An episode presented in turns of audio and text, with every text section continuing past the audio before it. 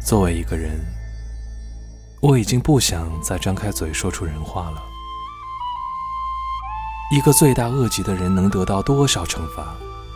充其量是折磨他的肉体、精神。他又能死几回？无非就是一声枪响，半管药业。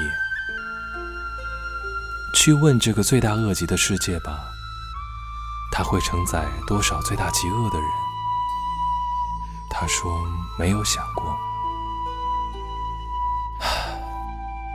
不要等着上帝去惩罚罪恶，那个时候上帝也会因为自己的罪无可赦而束手无策。